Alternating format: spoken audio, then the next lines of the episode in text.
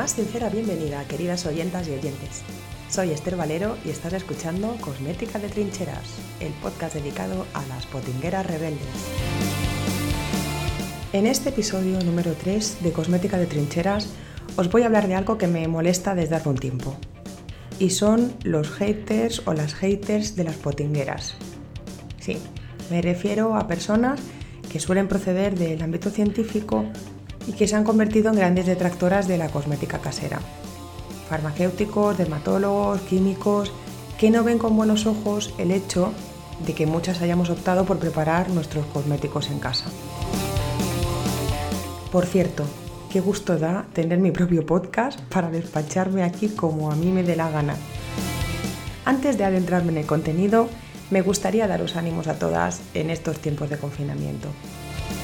Tanto mi pareja como yo teletrabajamos y nos dividimos para no desatender las cargas cotidianas que lleva de por sí una casa y por supuesto ocuparnos de nuestros hijos.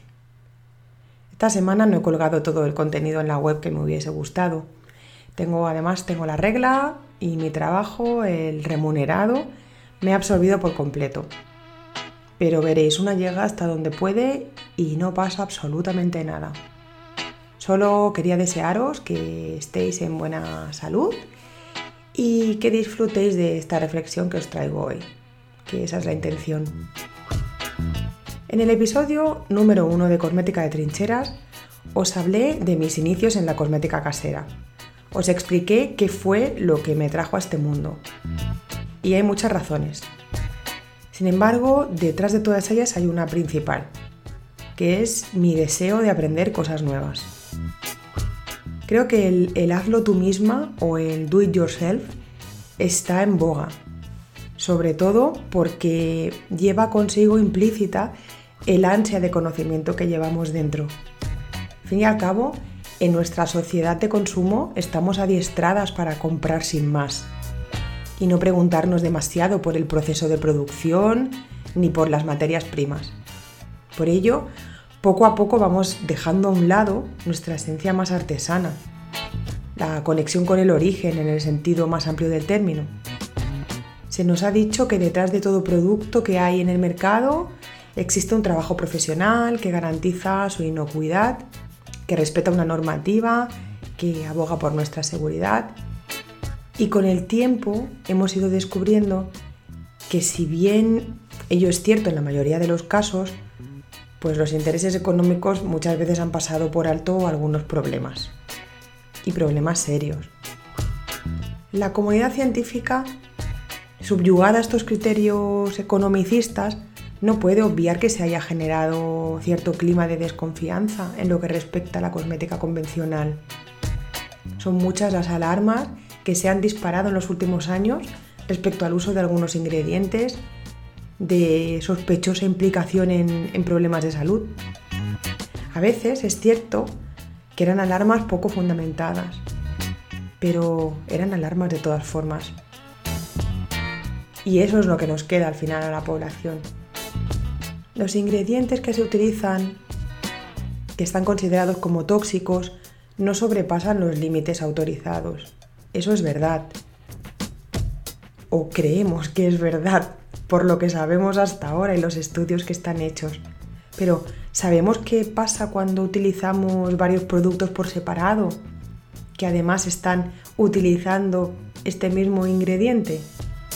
¿Se están produciendo sinergias peligrosas en estas combinaciones? No tenemos ni idea. Es cierto, yo no procedo del ámbito científico, pero exijo que se me permita, se me conceda el beneficio de la duda sobre todo a mí que soy ya de personalidad desconfiada. Creo que la mayoría de personas que apostamos por la cosmética natural, no, me refiero solamente a la cosmética hecha en casa, que no tiene por qué ser natural, esto os lo, os lo aclararé eh, más adelante, eh, sino cosmética natural y ecológica, pues lo hacemos movidas por el principio de prudencia. Esto no nos hace ni mucho menos quimiofóbicas, la química está en nuestras vidas y yo misma la utilizo en mi cosmética casera. Nos hace responsables con nosotras mismas y, por qué no decirlo, con nuestro entorno, con nuestro planeta. Una de las críticas que más he escuchado respecto a la cosmética casera es el hecho de no utilizar salas blancas y las escasas medidas higiénicas que pueden tener algunos productos finales. Os diré una cosa, yo a lo largo de todo este tiempo he preparado muchas, muchísimas cremas, entre otras cosas, además de champús, serums, etc. Y solamente una crema se me ha estropeado en todo este tiempo.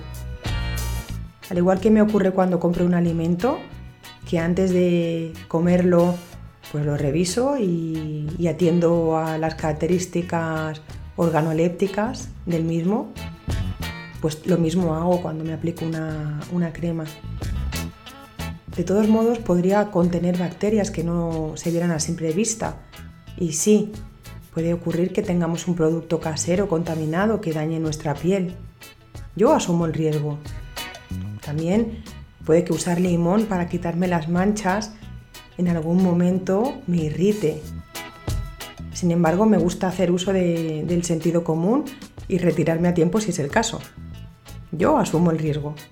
Pero también he de decir que me he sometido a tratamientos de dermofarmacia para mi acné que no podían ser más agresivos y dañaron mi piel. Con estos productos también asumí un riesgo.